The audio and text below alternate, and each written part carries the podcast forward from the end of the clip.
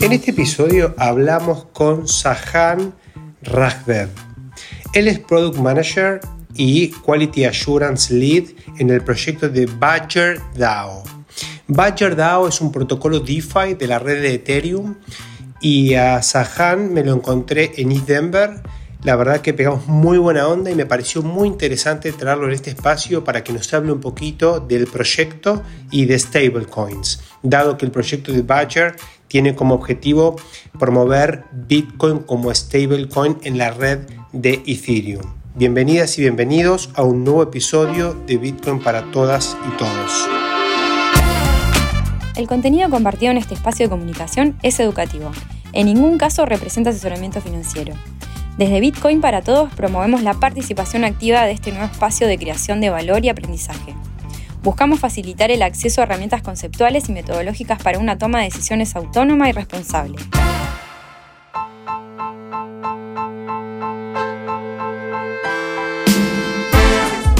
¿Cómo andás, Saj?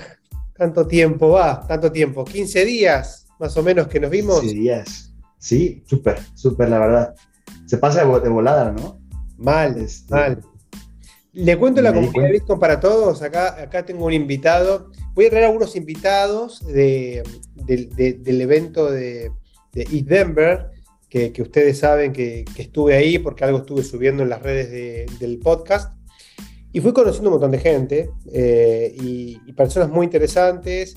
Una de ellas la tenemos aquí presente, eh, que mm, ahora nos, va a contar quién es y, qué, y, cómo, y qué rol tiene en un proyecto que me pareció muy interesante, un proyecto de la red de Ethereum, pero que, que es un proyecto que justo en este contexto que estamos viviendo creo que vale la pena repasar, entender y, que nos dé perspectiva de, de, otros proyectos vinculados. Es un proyecto vinculado con stablecoins, pero vamos a ver cuando hablamos de stablecoins, no hablamos de de, dólar digital, como muchos, digamos, se refieren o interpretan de una manera bastante equívoca, ¿no? El concepto de stablecoin, pero eso ya lo vamos a ver ahora en un cachito. Por lo pronto, Sas, contanos quién sos, cómo nos conocimos, ya que está, para que la gente escuche tu versión, y, cómo fue que te uniste al mundo cripto para después sí entrar en el proyecto. Súper, sí, cómo no. Este, bueno, mi nombre es Sajen, Sajen Rashlev. Eh, no es el nombre más convencional que esperas de alguien que habla español, pero soy nacido y crecido en México. Eh, mi papá es de la India, es indio canadiense, de ahí mi nombre. Este, pero yo, yo, nací y crecí por estos rumbos. Este, estudié, estudié en Canadá, estudié ingeniería eléctrica, enfocado en, sistemas de potencia y transmisión de energía. Nada que ver con esto, pero ahorita lo correcto. Eh, mi enfoque era en energías renovables y esa fue mi gran pasión y, motor por, muchos años. Es la razón por la que elegí esa carrera. Y bueno, eh, durante mi carrera tuve algunos, algunas experiencias desarrollando software. Eh, tuve la oportunidad de estar en, en algunas industrias innovadoras y, tener, tomar una, tener una probadita de, de, lo que es la vanguardia, la innovación. Me encantó, pero este, ya, ya graduado eh, me empecé a cuestionar bueno, en qué me quería enfocar y esta, esta pasión por energías renovables me, me llevó a querer experimentar en, con un giro totalmente distinto. Me, me, llevó a trabajar en la industria de la construcción trabajé para un proyecto este, en Montreal desarrollando eh, un, tren ligero, un sistema de tren ligero, estaba en la parte de implementación. Entonces, otra vez nada que ver, pero, pero pues fue, fue una experiencia muy emocionante de la que aprendí muchísimo, me, llevó a aprender otro idioma, me llevó a, bueno, exponerme y sacarme de mi zona de confort completamente, ¿no? Pero sí me hizo darme cuenta y confirmar que lo mío es la innovación, que lo mío no, no va por ahí, ¿no? Entonces, por ahí del, de noviembre, diciembre del 2019, este, este sentimiento me, me surgió muy fuerte, este, perdón, 2019, 2020, y, y pues estaba sintiéndome un poquito como atascado, ¿no? Eh, como en un hueco, y platicando con un amigo, un amigo muy cercano de esto, le conté, pues mira, o sea, me encanta lo que estoy haciendo, me gusta mucho la experiencia, pero, pero siento que no estoy progresando en una dirección que me apasione, ¿no? Que, que me llene. Y fue este amigo, Alberto Ceballos, este, un amigo de la universidad, que ya, ya lleva bastante tiempo en, la industria, que me empezó a hablar de, de Bitcoin, me empezó a hablar de, de, blockchain como tecnología. Y mi primera reacción fue como, no, eso no es para mí, porque todo lo que yo sabía de Bitcoin se contamina y como que no, a mi cabeza no, no hace sentido, ¿no? ¿Cómo, cómo puedo este, estar apasionado y tratando de construir un futuro sustentable de energías renovables y querer meterme a, trabajar con Bitcoin, ¿no? Que, que, todo lo que conocía se contamina, ¿no? Obviamente tú y yo sabemos que hay mucho más allá de, eso y no es, tan, no es, tan, sencillo como así, pero es lo que pensaba. Pero mi amigo insistió y le, le voy a agradecer por siempre por haberlo hecho porque me empezó a mandar artículos, me empezó a mandar videos, documentales, este, me empezó a, dar referencias a la parte técnica y, y empecé a entender ¿no? qué, es, qué es el blockchain, empecé a entender su potencial y, no, no, mucho tiempo después me cayó el 20. Me, me di cuenta que, que, mi pasión era en realidad este, más, más centrada a desarrollar tecnología que cambie la vida de las personas. Las energías renovables me, me apasionan sí por su impacto en el, en el, ecosistema, pero también sobre todo por las oportunidades que brindan. ¿no? Energía es es este, educación, es refrigeración de medicamentos, es de salud, ¿no? Y, y, cuando descubrí que el blockchain tiene un potencial similar, en el sentido de el blockchain es probablemente de las herramientas más poderosas que el ser humano ha desarrollado para democratizar sistemas de, valor, es para, para darle justicia financiera y de muchos, en muchos otros sentidos a las personas, ¿no? Ecualizar la balanza un poco, me abrió los ojos a esa realidad y, dije, esto es, o sea, aquí es donde puedo hacer una diferencia, donde puedo poner mis, mis talentos al servicio de humanidad, ¿no? Y de verdad, como, como se dice, pues mover la balanza un poco y, y, traer oportunidades a las personas. Entonces, eh, no mucho tiempo después, también un par de semanas después, renuncié, di mi, mi carta de, de, aviso de dos semanas y, y, ahí me tienes en enero de 2021, este, sin trabajo, con algunos ahorros, pero clarísimo de que quería hacer esto. Digo, no, no empecé de cero, ya había estudiado programación en la universidad y, a un nivel muy, muy eh, afortunadamente muy profundo, porque en ingeniería eléctrica aprendemos eh, las cosas conceptuales mucho más básicas de, de, ingeniería computacional. Pero con esas bases empecé a aprender Solidity, que no sé si tus, tus seguidores, seguramente tus seguidores saben, Solidity es el lenguaje con el que se escriben los smart contracts, que es la tecnología, este, esta tecnología que, que digamos, respalda la, la, la red descentralizada de Ethereum. No, no es la tecnología detrás de Ethereum, es, es, el lenguaje con el que puedes construir dentro de Ethereum. Este, entonces empecé a aprender Solidity, me empecé a dedicar 8 de la mañana, 1 de la mañana por meses, meses y meses aprendiendo. Este, no se sintió mucho, era tiempo de pandemia, en Montreal teníamos toque de queda, entonces era como, este, no puedo salir, estamos a menos 30 grados afuera, pues qué mejor momento, ¿no? Me puse a aprender y mucho con la ayuda de mi amigo. Este amigo Alberto me, siguió impulsando, él ya desarrollaba su lead y estaba muy, muy involucrado con muchos proyectos.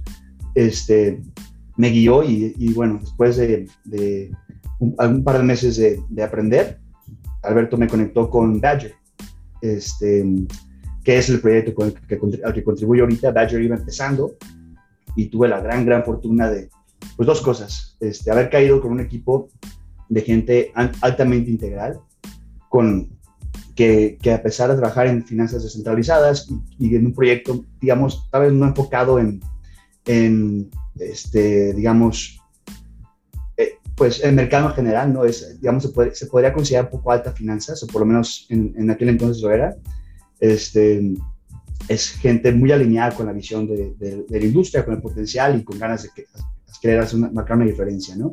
Y bueno, también la otra fortuna fue que Badger terminó dándole al, al grano.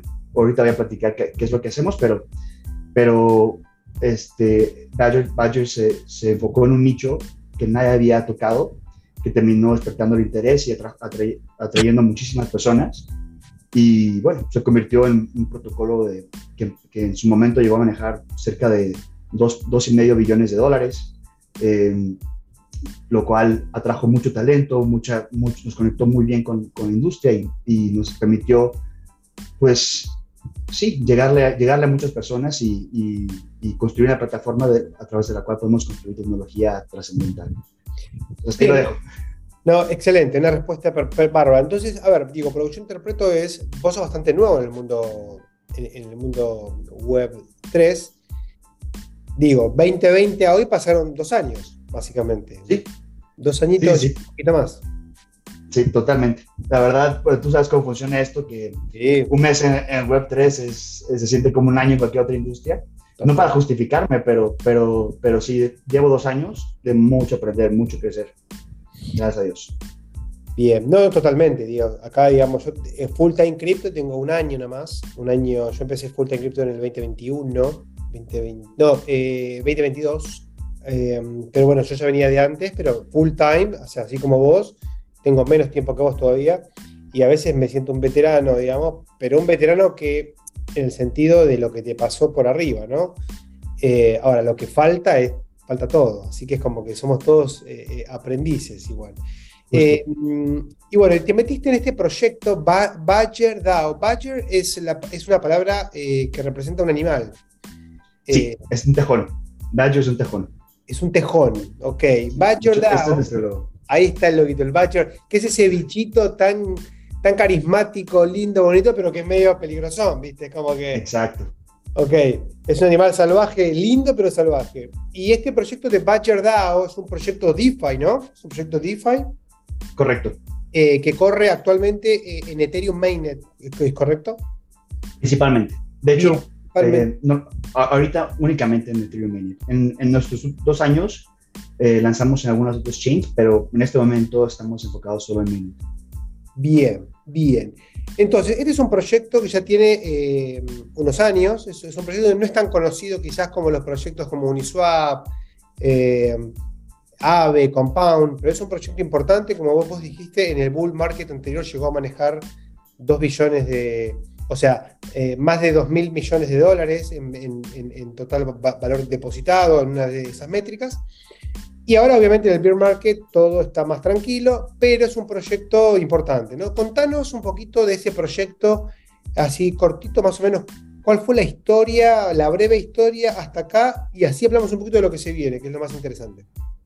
Bueno, eh, bueno Badger es un DAO, es una organización descentralizada, y fundada y lanzada a finales del 2020, em, con el objetivo de traer Bitcoin a DeFi la, premisa era por qué Bitcoin y, Ethereum tienen que estar peleados, ¿no? O sea, eh, esto, esto viene de un, de un contexto en el que eran los Bitcoin Maxis y los ETH Maxis, y era como, no, va a ser uno o el otro, y la premisa es por qué tienen que ser este, uno o el otro, por qué no pueden colaborar, ¿no? Y, y aquí, aquí la, cosa es que Bitcoin aquel entonces, no recuerdo cuál era su market cap, pero por lo menos ahorita es una, es una moneda que, que tiene una, una, capitalización de mercado de 500 billones de dólares que está ahí parado, ¿no? Este, con mucho potencial. Y, hay, y, se descubrió que hay un, hay un, interés, no de todos, pero de una gran, una gran parte de, de, estos usuarios de Bitcoin, que les gustaría poderlo poner a trabajar, ¿no? Sus alternativas eran llevarlo a un lugar centralizado, una de, de estas empresas como bancos de cripto, ¿no? Que lo pueden trabajar por ti, pero pues viene con, en contra total de la premisa que es la, la descentralización, la, la, ¿cómo se dice?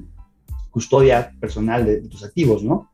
Como a ver, el, 2022 creo que nos demostró que ese modelo no funciona, digamos. Justo, justo. Y a eso voy ahorita, de hecho. Porque Badger también tuvo un proceso relacionado con eso, ¿no? Sí, Badger, Badger lanza en el DeFi Summer, en el, en el verano de, bueno, lanzamos antes, pero, pero despuntó en el DeFi Summer, verano que es 2021.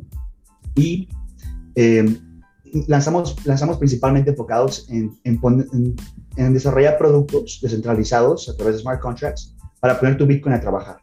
Un poco, un poco relacionado al modelo de Yearn. Yo sé que conoces Yearn Finance, vi que tienes un capítulo de Yearn, Finance. Este, prácticamente son, son smart contracts que te permitían depositar tu Bitcoin y, te, y, lo ponían a trabajar en otros protocolos y a cambio te daban un retorno, ¿no? Badger se posicionó como el, lugar para poner tu Bitcoin a trabajar. Entonces, todos los bitcoins tokenizados, ya sea RAT Bitcoin, REN Bitcoin, SBTC, TBTC, BBTC, si querías generar un retorno sobre ellos, Badger era el lugar. Tan era así que Jern, o sea, Jern eran nuestros socios, colaboraban con nosotros, su voz de, de, Bitcoin lo que hacía en realidad era depositar en Badger. Y en fin, este fue un modelo que atrajo, atrajo capital y, y dio muy buen rendimiento a muchas personas, mucho tiempo, pero también lo que descubrimos es que no es sustentable, ¿no?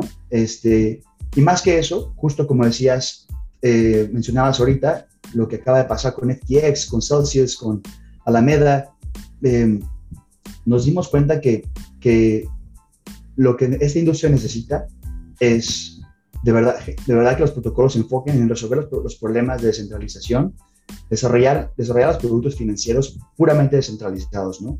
¿Cómo se dice? Censorship resistant es, em, pues, resistentes a, censura, de, los gobiernos, ¿no? De, los diferentes organismos que van a, a los que no les agrada mucho esto, ¿no? Entonces, eh, ya llevamos algunos meses en los que Badger, ¿y, qué pasa? Perdón, em, nuestro enfoque era traer Bitcoin a, Ethereum, ¿no? Pero, pero la única manera de traer Bitcoin a Ethereum es, bueno, son blockchains diferentes, no, no, no quiero entrar en mucho detalle técnico, pero no hay manera. En realidad, la única manera existente ahorita es, le das tu Bitcoin a alguien en el, blockchain de Bitcoin y ellos a cambio te dan un, un token que se llama, por ejemplo, RAT Bitcoin, WBTC, en el blockchain de Ethereum, uno a uno, ¿no?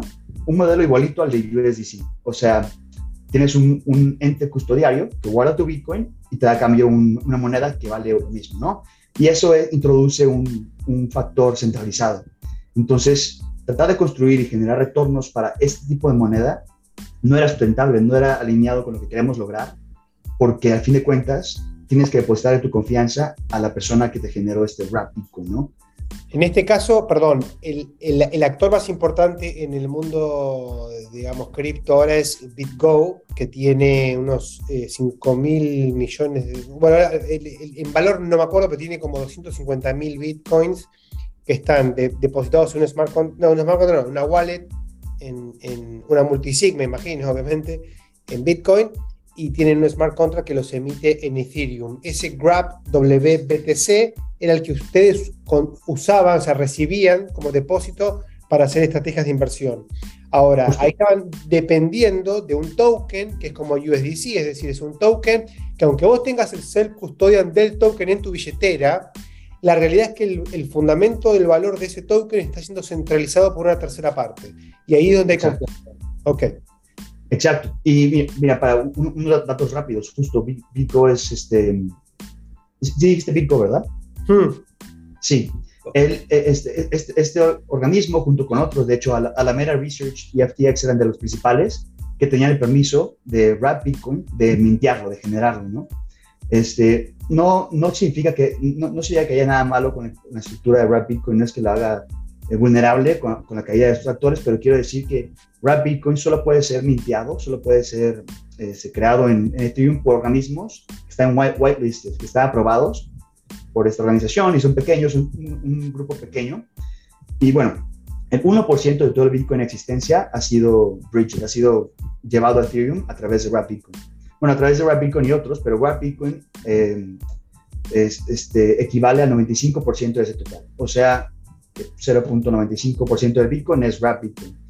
Y sí, hoy por hoy es la única manera de usar Bitcoin en Ethereum. ¿Y, qué pasa si, si eres un partidario de Bitcoin y crees en la descentralización?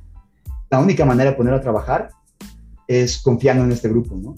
Y no quiero decir nada malo contra ese grupo, no, no han, han demostrado ser fidedignos por lo pronto, pero, pero son un grupo centralizado porque, porque está respaldado por una empresa que está en Estados Unidos. Y, no, no, no, perdón, no, me, no me tome la palabra con eso. No estoy seguro de dónde están registrados, pero están registrados en un país, una, empresa privada que tiene que responder a ciertas normativas y legislación. Y si en dado momento esa legislación funciona en contra de ellos, pues van a tener que responder, están obligados por la ley, al igual que USDC con Estados Unidos. Entonces, este, pues, utilizar Bitcoin es depositar tu confianza tanto en este grupo como en esa legislatura. Entonces, va totalmente en, contra, en, contra, de la premisa de la descentralización. Entonces, pues Badger con nuestra intención de generar y construir tecnología descentralizada, abierta, eh, trustless, como se dice, en la que no tienes que confiar en nadie, eh, ya utilizar Bitcoin se, se, convirtió en un poco en, un premisa, ¿no? Sí. O sea, podés usarlo, digamos, como, como para bootstrapear en una primera etapa, pero no es sustentable mantener una infraestructura montada sobre algo que está centralizado, porque al final seguís teniendo un, un único punto de falla que es lo que queremos evitar con toda esta historia. Bien, y entonces, ¿qué tienen en mente ustedes ahora? ¿Qué, qué, es lo que traen a la, a la mesa como, como da? Bueno, pues hace ya algunos meses, digo que, que nos, nos, cayó el 20, así decimos en México, nos, nos dimos cuenta que, que no podemos seguir así, ¿no? Tanto nosotros como la industria. Entonces se nos ocurrió, ¿por qué no desarrollar un proyecto, un protocolo, en el cual la gente pueda generar Bitcoin dentro de Ethereum respaldado únicamente por el activo, el segundo activo más descentralizado del mundo, que es Ethereum. Entonces, ¿cómo logras esto? Este, ya existen hoy en día em, protocolos que respaldan este, stablecoins descentralizadas que tienen diferentes mecanismos en los que tú puedes depositar algún activo como colateral. Eh, dependiendo del protocolo hay diferentes, este, digamos, gamas de activos, ¿no? Eh, pero digamos que sea, sea Ethereum.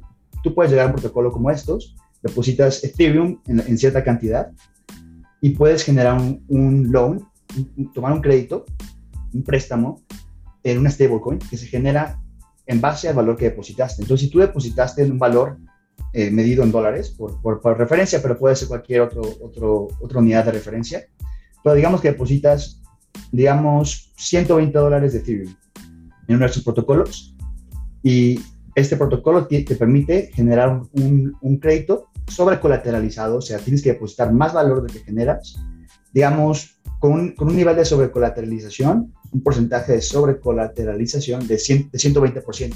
Entonces, por 120 dólares de valor de Ethereum, puedes tomar un loan de 100 dólares de stablecoin en dólares, ¿no? Pues, estamos desarrollando un proyecto que es exactamente lo mismo pero en lugar de, que te permita tomar un loan, un préstamo en un stablecoin pegado al dólar, te permite generar un, préstamo en un stablecoin pegado a Bitcoin, al valor de Bitcoin. Y ese stablecoin se va a llamar eBTC, EBTC, por Ethereum BTC. Entonces, estamos en, desarrollo, pasamos por un proceso largo de, evaluación de los diferentes em, digamos, protocolos que te, permiten hacer esto. Está, está Liquidity, está MakerDAO, está Frax, está, um, bueno, hay varios, ¿no? Y, decidimos, decidimos tomar un poquito lo mejor de cada uno y construir un, para no, no reinventar la rueda, ¿no? Y, decidimos perseguir cierta arquitectura que está todavía en diseño y desarrollo, pero la premisa va a ser esa. O sea, a ver, paso en limpio. Ustedes dijeron, a ver, montar todo un servicio de darle utilidad a Bitcoin en DeFi basado en un Bitcoin centralizado queda descartado por una cuestión de, principios. Entonces dijeron, bueno, bueno, lo que tenemos que armar es, por lo pronto tenemos que armar, el tenemos que armar Bitcoin. Tenemos que crear Bitcoin en Ethereum de manera permissionless, sin custodia, descentralizada. Entonces dijeron, tomemos el segundo activo más descentralizado, que es Ethereum. En realidad, después ahora me vas a contar que en realidad es stake Ethereum, o sea, es el Ethereum que está siendo estaqueado por una cuestión de costo-oportunidad, lógico. Actualmente vos en Ethereum que pasó a Proof of Stake, si tenés Ether y lo pones a hacer staking, ganas un porcentaje eh, eh, anual por, por, darle seguridad a la red y ese porcentaje anual que vos ganás, si vos el Ethereum lo usás para otra cosa, es un costo-oportunidad muy alto, pero vos podés tomar el, recibo que te dan por haber hecho ese depósito y depositar el, recibo en el contrato, en este caso de Badger. Y con ese depósito, eh, la persona que deposite eso puede obtener un crédito denominado en Bitcoin. Esa es la innovación, ¿no? En vez de denominarlo en dólares, lo denomino en Bitcoin. Es decir, le, de alguna manera yo me, me comprometo a devolver Bitcoin eh, para poder recuperar mi colateral, ¿no? Esa sería un poco la base, entiendo. ¿Correcto? Es exactamente, exactamente correcto. Y un, un, detalle más para agregar. Y te digo, algunos de estos detalles siguen, siguen bajo evaluación. Estamos haciendo eh, un trabajo de, de modelaje y, análisis de riesgo muy extenso para entender este, las dinámicas específicamente, cómo van a funcionar, algunas, algunas consideraciones que tenemos que tomar en cuenta, ¿no? Pero el como tenemos diseñado el, ecosistema ahorita va a ser que tú vas a eh, efectivamente depositar tu colateral no como Ethereum puro, sino como un, un, digamos, recibo de tu depósito de staking, ¿no? Se llaman LSDs, Liquid Staking Derivatives.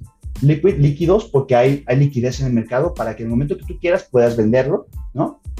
Este, staking derivative, porque, porque, porque es staking, o sea, lo depositas en la red de Ethereum para garantizar la seguridad, como mencionaste, y derivado porque sigue el, el, valor de Ethereum, ¿no? Entonces, hay una gama de LSDs, estamos ya definiendo cuál vamos a utilizar, pero la, la, cosa es que todas están dando un rendimiento más o menos como del 5% anual, ¿no? Y ese es, ese es puro y absoluto, o sea, ese es asegurado. Entonces, y ese es el, el, costo oportunidad del que hablabas. Usar puro Ether, puro ether debería, este, eh, presentaba el problema en que los usuarios de EBTC, usando puro ETH, tenían que obtener por lo menos un 5% de retorno para justificar el costo oportunidad de no usar, de no depositar su ETH en mejor un staking eh, protocol, ¿no? Entonces, usando LSDs, tenemos este, este retorno del 5% que se va a ir acumulando en el colateral. El colateral lo sigue acumulando, lo deposita, se guarda en el, en el smart contract, pero se sigue acumulando. Entonces, decidimos, en lugar de tener un fee, porque todos los, los un, paréntesis, estos, estos eh, protocolos de crédito que te generan un activo este, stablecoin en retorno por tu colateral se llaman CDPs, Collateral Deposition Systems. Eh, posición de, deuda colateralizada, sistema de posición de deuda colateralizada, ¿no? Entonces, este CDP, en general los CDPs tienen un fee, ¿no? Un fee por, por hacer el borrowing, por, hacer, por tomar un préstamo, te cobran un fee o un interés, ya sea un, fee este, estable y puntual o un interés eh, ¿no? Sí. Nosotros decidimos no tener ningún fee en tu, en tu en tu borrowing, en tu, en tu préstamo. O sea, perdón, perdón, o sea, a ver, para simplificarlo, vos lo que me estás diciendo es que yo voy a poder depositar stake voy a poder emitir una cantidad de Bitcoin de acuerdo a mi máximo, digamos, al ratio de, de sobrecolateralización y no voy a pagar ningún interés por esta deuda. Yo me endeudo a tasa cero. ¿Eso estás diciendo? Tasa cero, tasa cero sobre, sobre el capital. Sobre el capital. El filo, el filo vamos a tomar de el yield, de tu retorno. Ok. Entonces, a ver, ¿qué, retorno? Perdón, ¿qué retorno? ¿Recuerdas que el stake, stake ETH eh, position, el LSD, te puede generar un retorno como el 5, entre, el 5 y 7% anual, si okay. ahorita? Entonces, cuando tú retires tu colateral, en lugar de que te haya generado, digamos, 5%, 4,9. Te va a haber generado 4,5, digamos. Exacto. Pero, pero de frente no vas a pagar ni un fee, porque normalmente lo que tienes que hacer es tú tomas tu deuda y a la hora de pagar el regreso tienes que pagar un poco más de lo que sacaste, ¿no? Lógico. Digamos que sacaste un, un Bitcoin de, de, deuda, de, de, préstamo, de regreso pagas 1.1, una clase, digamos, cuando, si, el fee fuera 10%. Okay. Un caso extremo, pero digamos que es así. En este caso, tú sacas deuda de un Bitcoin y pagas deuda de un Bitcoin. Okay. Y tu colateral, mientras tanto, sigue generando retornos. No va a generar un poquito menos de lo que harías si lo hubieras sostenido, porque es, es, la manera en que vamos a sustentar. Este protocolo como este tiene ciertos gastos y desarrollo y demás. No, lógico. No va a ser un fee abusivo y va a ser un fee que va a ser, por supuesto, obviamente, como es un smart contract y es inmutable y no se puede cambiar, va a ser transparente, va a ser conocido por todos y sí, va a ser inmutable. Entonces, este, eh, pensamos que esto va a generar un, una facilidad, un, un, va a abrir la, digamos que la barrera de, adaptación y también de integración de otros protocolos que lo quieran utilizar por debajo va a ser mucho más, mucho más abierta, ¿no? Porque es la idea. Queremos que BTC sea un, sea un primitivo financiero. Significa que es un producto de lo más básico que existe sobre, sobre el cual otros protocolos pueden construir, ¿no?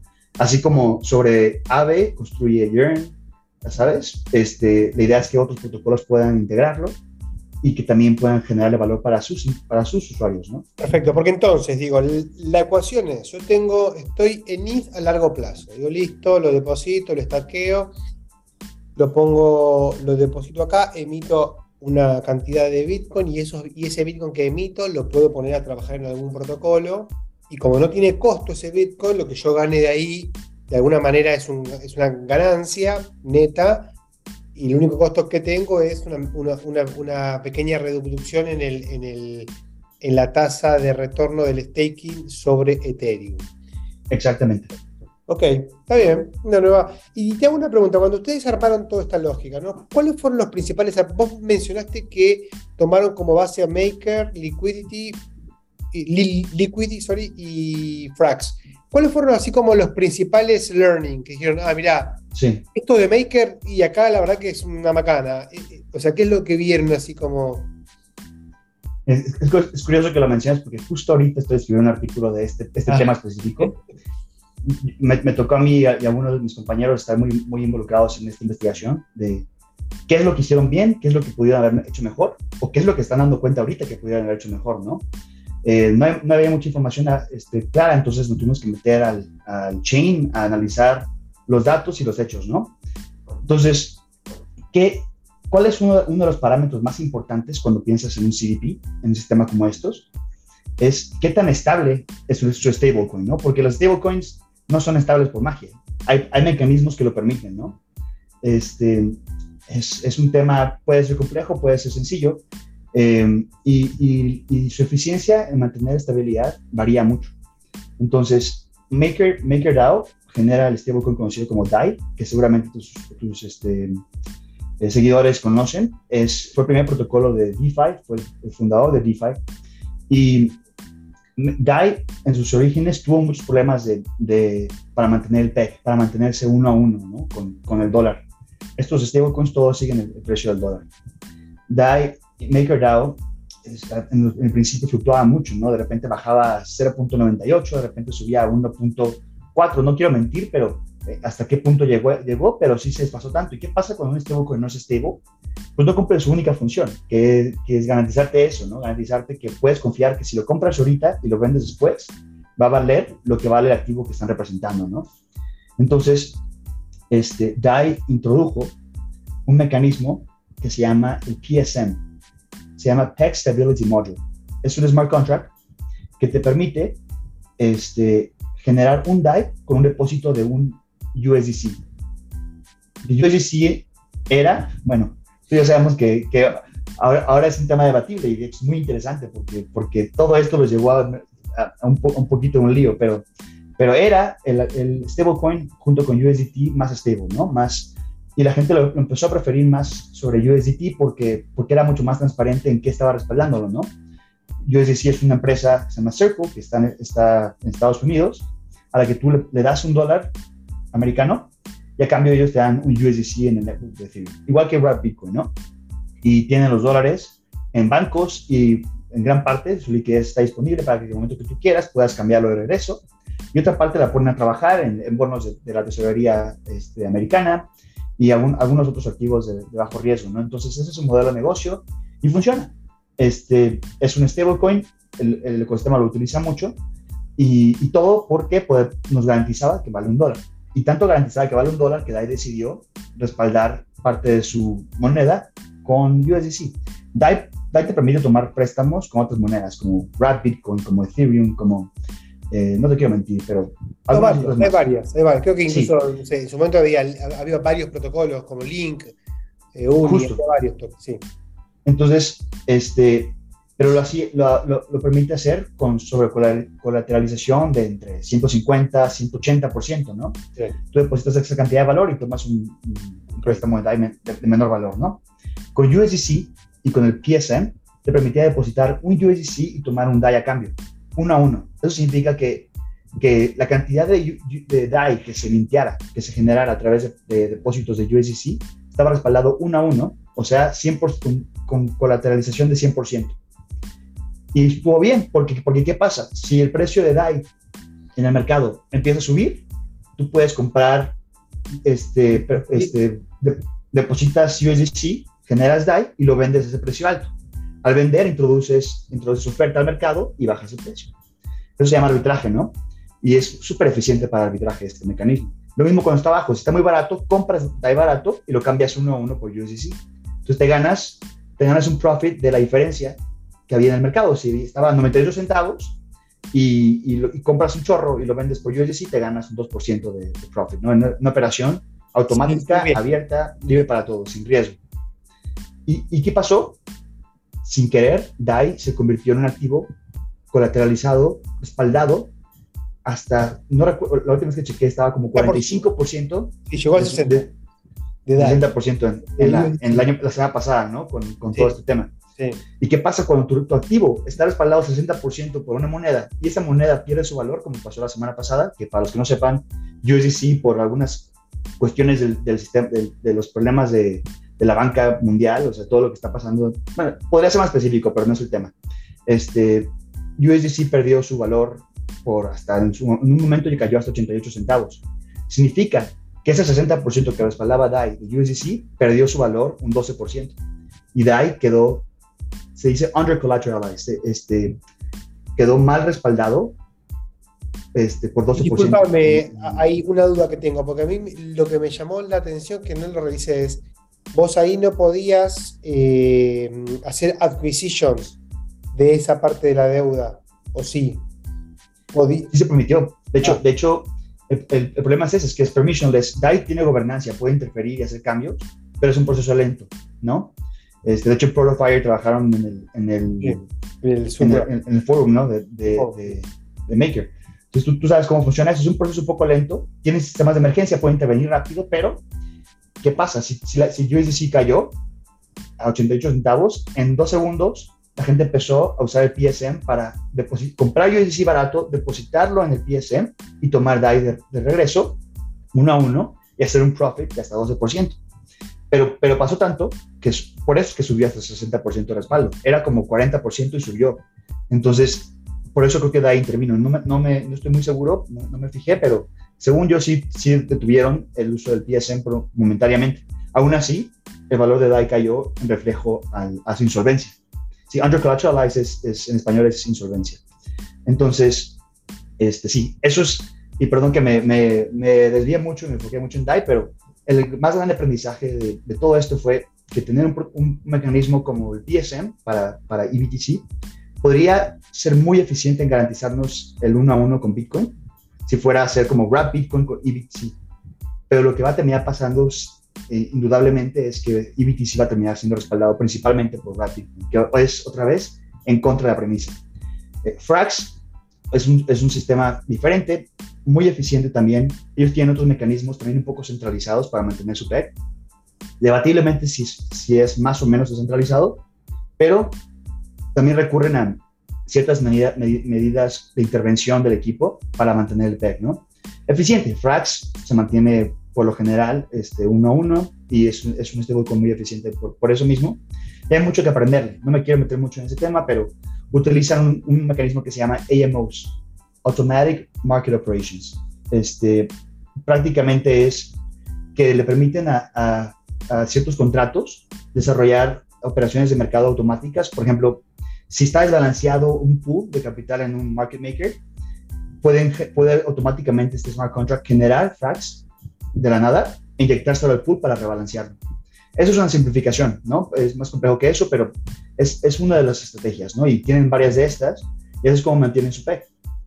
Eso ha llevado a estar también parcialmente respaldado por algunos stablecoins, que también le está comiendo problema que, que DAI, ¿no? Y eso nos lleva a Liquidity, LUSD. A lo mejor no tan sonado, a lo mejor no tan conocido por, por tus seguidores, pero hay un episodio, hay un episodio que habla de, ¿Ah, sí? de un montón. Sí, sí, de Súper, qué bueno, qué bueno, porque porque LUSD es un protocolo que fue muy audaz en construir lo que nosotros queremos lograr para el, para el dólar. Eh, ellos solo aceptan colateral de ETH, de Ethereum puro. Sus contratos son 100% inmutables, no se pueden cambiar, no, no, hay, no hay gobernancia, no hay nadie, no hay poder humano que pueda intervenir. Y tienen una, una sobrecolateralización mínima de 110%. O sea, son muy eficientes en, en términos de capital, ¿no? Entonces, LUSD te permite este, generar un préstamo en LUSD depositando ETH, pero este, resulta que para una de sus por esta dinámica que no tiene mucha intervención, que no tiene este, ningún mecanismo que control, que, fomente un arbitraje eficiente, este, su floor, el, el, el, piso de su precio, se mantiene muy estable. La razón es porque tiene un mecanismo que se llaman redemptions tú puedes en cualquier momento llegar y redimir. Puedes comprar LUSD en el mercado y redimirlo eh, este, con el valor puntual del precio de Ethereum en dólares, ¿no? Uno a uno, digamos. Y, redimes y tomas valor de ETH. Entonces puedes con, esa, con ese mecanismo hacer una operación de arbitraje muy eficiente. Si, si LUSD está, está siendo eh, ofrecido por menos de un dólar en el mercado, lo compras barato lo llevas al protocolo y haces un redemption por ETH, por un valor equivalente a lo que sería si costara un dólar. Y ya con ese ETH vas al mercado de regreso, lo vendes por dólares y te quedas con un profit. Entonces, su floor se mantiene muy fuerte, su, su, piso de precio, pero el, el techo tiene algunas deficiencias porque los incentivos, la manera en que ellos reducen la presión de, la presión de, de ¿qué, sería? De compra, que es la que hace la demanda, es, es una, una fluctuación, una, volatilidad en sus, sus fees de, de, de, préstamo, pero se llama soft pegging mechanism. es un, mecanismo para mantener el PEG, la, la, dualidad, este, digamos, que sea soft, como, como suave. Sí. Porque, porque no, hay, no hay nada que te garantice que subir los fees van a, van a bajar la demanda por, por, y, sobre todo no automáticamente. Este, este, ese mecanismo lo, lo utilizan muchos protocolos, pero los, los datos muestran que no es automático.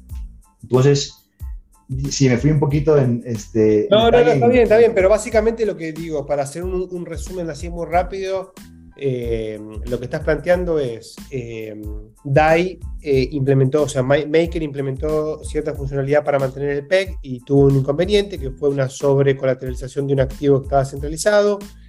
Frax tiene sus propios mecanismos que están buenos y este Liquidity, Liquidity tiene un sistema de redemption que te permite ponerle digamos, una buena convertibilidad al piso, pero el, pero el techo es más difícil. Entonces, de, todo esto, ustedes lo que armaron, básicamente, es, y ahí nos contás, o lo que están pues, armando. Primero que nada, a lo mejor ya es claro para, para tus seguidores, ahorita que la, infraestructura de Liquidity, para bien o mal, aunque su precio fluctúa entre el, entre el dólar y el 1.03, como 3% arriba del PEG, es el único, hoy por hoy, activo el único stablecoin en, Ethereum que es puramente centralizado.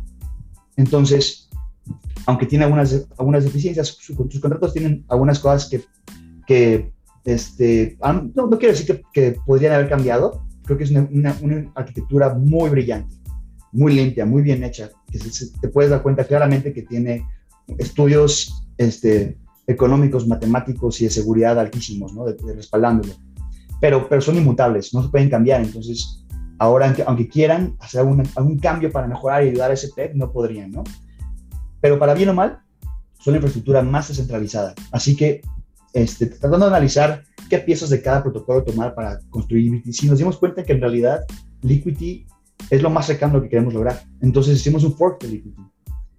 Digamos, fork es, un término coloquial para decir, agarramos su código y lo, adaptamos, ¿no? Estamos en el proceso de adaptarlo, pero la, premisa del mecanismo de liquidity se, queda. Este, no vamos a hacer nada como PSN, por lo menos no, no vamos a hacer ningún mecanismo como este a un nivel interno del protocolo, porque eso destruiría la premisa de centralización y de, y de protección contra censura. Entonces, Liquidity y su arquitectura son las que ofrecen esto más que ningún otro. Estamos trabajando con RiskDAO, que es un protocolo que hace análisis de riesgo para, especializado en este tipo de, de, proyectos, para desarrollar algunas estrategias y mecanismos descentralizados para poder fomentar y ayudar al PEC en la parte de arriba, a, la dualidad. Este, estamos viendo y analizando una, un, un mínimo de sobrecolateralización de, de, entre 110 y 140%. Va a ser muy bajo. Y la razón de, la razón de esto es que ETH y Bitcoin, Ethereum y Bitcoin, eh, sus, monedas, eh, aunque, aunque tienen ciertas fluctuaciones y, discrepan continuamente, la, la, volatilidad entre ellas es mucho menor que la de ETH y, el dólar. por ejemplo. Entonces, eso permite que podamos mantener un, nivel de, de sobrecolateralización mínimo relativamente bajo, o sea, hacer un sistema muy eficiente eh, en, cuestión de capital, sin introducir demasiado riesgo al sistema. Porque, ¿qué pasa? A lo mejor también ya tus, seguidores cacharon esto. ¿Qué pasa si en un momento tú depositas, digamos, 120 dólares de ETH en un sistema y generas un préstamo de cualquier activo con un valor de 100 dólares? Tienes una sobrecolateralización de 120%. Y de repente el valor de ETH con respecto a este activo baja 20% significa que tú... Exacto. Entonces ahí entra el sistema, en que, en el, mecanismo a través del cual los CDPs, los sistemas como este, eh, garantizan que siempre esté sobrecolateralizado, que siempre haya más valor respaldando el valor que tomas de, deuda, es la liquidación. Cualquier persona del mundo puede llegar, pagar tu deuda y, llevarse, y llevarte tu capital. Y, digo, tu, sí, tu, tu, colateral, ¿no? Y así esa persona, el liquidador, el, eh, se lleva un retorno, ¿no? Por, por fomentar la seguridad del sistema. Y si te das cuenta, funciona, funciona. ¿Quién lo diría? Que, sí, que un sistema donde haya, más valor, contrario a cómo los bancos funcionan, en el cual es un sistema fraccional y no hay nada respaldando un retiro. Y si tú quieres retirar tu, o sea, la, hay liquidez suficiente para respaldar todos los depósitos, si tú quieres retirar tu dinero no está ahí. Acá siempre el sistema te garantiza que siempre va a haber más este, capital respaldando, digamos, el activo en, en, movimiento, ¿no? El, el, activo de la deuda. Bueno, la verdad, excelente. Eh, ya estamos en tiempo, así que ya te voy a ir liberando. Eh, clarísimo, clarísimo, clarísimo. Nos quedó hablar un poquito de stablecoin, pero eso lo podemos hablar en otra oportunidad. Eh, es un tema interesante, pues bueno, vos estás muy metido en esto y algo, digamos, y hay como mucha confusión, ¿no? En, el mundo stablecoin y, y a todos se lo, se, lo, llama igual dentro de la misma categoría, pero como vos ya explicaste, dentro de lo que es, comillas, comillas, lo más descentralizado, hay un montón de diferencias. Bueno, cuando incluimos las centralizadas hay más diferencias todavía. Así que, eh, nada, no es, no es un tema tan transparente y simple, ¿no? Eh, incluso si, si, nos ponemos más técnicos, como hiciste vos, empezamos a entender estos mecanismos que, que, que tienen un rol determinante y que pasan medio desapercibidos ¿no? de, eh, de, la implementación de estos protocolos. Eh, entonces, bueno, nada, es un tema complejo. Pero me parece que era la explicación de lo que es el proyecto de Badger quedó bárbara. Badger tiene token, tiene token, es un token que está en Layer 1, eh, ahí lo estuve mirando y, e invertí un poquito. Eh, hice ahí mi, mi, aporte y mi exposición al, proyecto porque realmente me pareció muy interesante el proyecto. Eh, y aparte, si Dios quiere, digamos, Protofire va a estar trabajando con ustedes. Así que nada, la verdad que es súper interesante, digamos, poder colaborar con, con, con, proyectos que tengan esta, esta ambición, ¿no? En este caso, digamos, crear un verdadero Bitcoin descentralizado sobre la red de Ethereum. Así que bueno, yo te digo Sag, no es tu nombre, por, se, se, pronuncia Saj, pero mi, nombre es Sajen, entonces Saj. corto Saj eh, fue el, fue el seudónimo, entre comillas, que decidí utilizar. No, soy nada anónimo como, como podrás ver, pero, pero Saj, es mi, mi alias. Ok, ok, bueno, bueno, gracias por el tiempo. Eh, espero verte en Buenos Aires, ahora si llegas a venir para la Ethereum eh, Argentina. Ahí estamos viendo con un par de compañeros de Proto si vamos a, Europa para julio, que hay un par de eventos piola. Está, Berlín, Barcelona, hay un par. Y, París, sí. Justo, París, justo voy, a, estar en. Sí, es sí y está estoy en Barcelona. Bien. Justo me lo voy a perder. Justo me lo voy a perder. Voy, a, ah. voy a estar en junio, voy a Eat Waterloo en, en Canadá. Y luego me voy a quedar por, por América un ratito más y regreso a Europa hasta después. Ok, bueno, bueno, eh, nada, es, difícil volvernos a ver quizás en persona lo próximo, pero bueno, ojalá podamos trabajar juntos. Bueno, gracias por tu tiempo y bueno, eh, un saludo a todo el equipo ahí de Badger DAO y mucha suerte con, esta nueva eh, aventura. No, muchas gracias y, gracias por, la oportunidad de, de hablar respecto. Un placer estar aquí. Después ahí en, las notas del episodio ponemos la página del, proyecto, el Twitter y algunos datos por si alguien quiere, quiere investigar un poquito más. Saludos. Saludos, hasta luego. Si te gusta el contenido, podés seguirnos en Spotify y calificar el podcast. También podés compartir tus episodios favoritos en las redes. Seguinos en Instagram como bitcoin-para-todos-bajo Además puedes encontrar los links de Twitter y del grupo de Telegram en la descripción de este episodio. Nos vemos en el próximo.